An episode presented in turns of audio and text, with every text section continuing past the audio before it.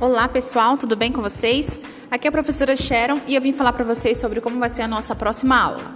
Então, pessoal, vocês têm um vídeo para assistir da minha aula gravada a respeito da extração do DNA, da técnica de PCR e a técnica de eletroforese, que são técnicas moleculares utilizadas para identificar amostras gênicas, ou seja, DNA é, em qualquer que seja a amostra que foi coletada. Ah, é a amostra é, de um suposto é, é caso de estupro. Ah, é a amostra de uma possível comprovação de paternidade. Então, dentro dessas amostras, esse material de DNA é extraído e a partir dele nós vamos entender como que ele vai ser extraído, como que ele vai ser amplificado e como que ele vai poder ser visualizado. Então, nós vamos entender sobre essas três técnicas.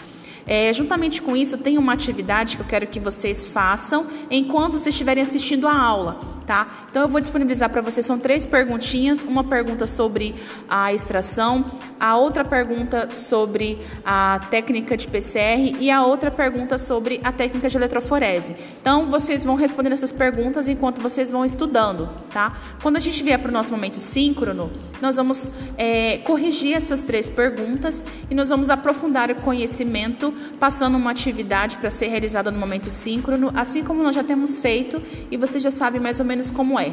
Tá bom? Então, é assim que nós vamos trabalhar a nossa próxima aula. Eu aguardo vocês. Um abração e até lá!